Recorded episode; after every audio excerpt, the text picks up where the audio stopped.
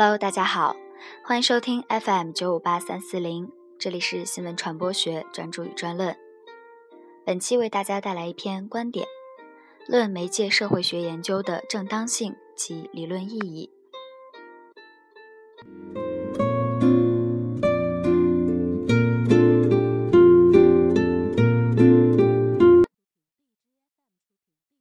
和新技术层面探寻传统媒体出路的研究相比。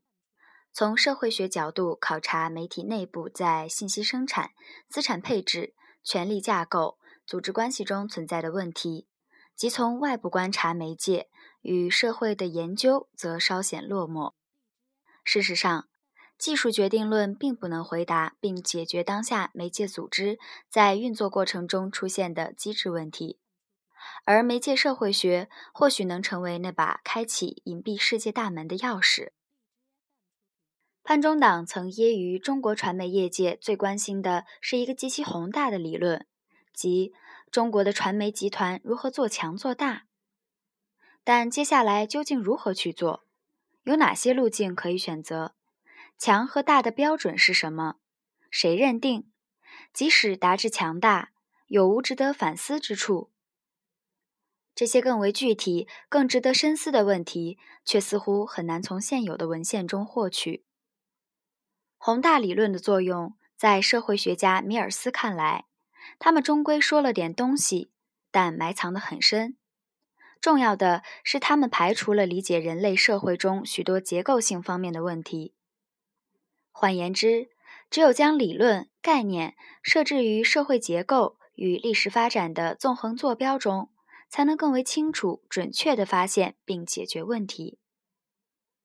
当前，无论是媒介主管部门，还是各地各级传统媒体，都认定了传统媒体遭遇的拐点、瓶颈、危机等一系列连锁反应的源头，在于传统媒体没有吸收采纳新技术，或者说吸收采纳的还很不够。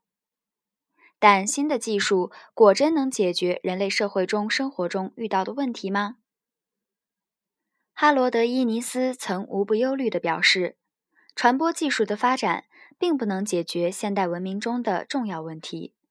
相反，它会让思想自由处于被科学技术和知识的机械化及伴随他们的西方文明摧毁的危险之中。而詹姆斯·凯瑞的批评则更加的振聋发聩。他认为。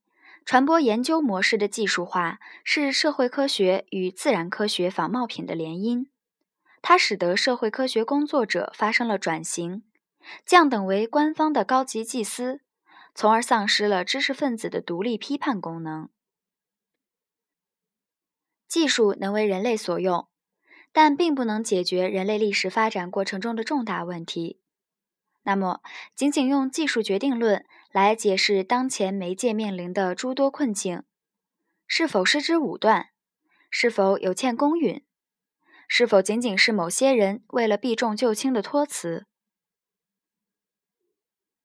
甘斯、塔奇曼、舒德森等西方学者开启的媒介社会学，给予了我们一个新的视角，去冷静地审视、洞察、品读、判断。评估当下我国传统媒体遭遇的瓶颈与阻力，这将让我们真正读懂媒体，从而也读懂我们自己。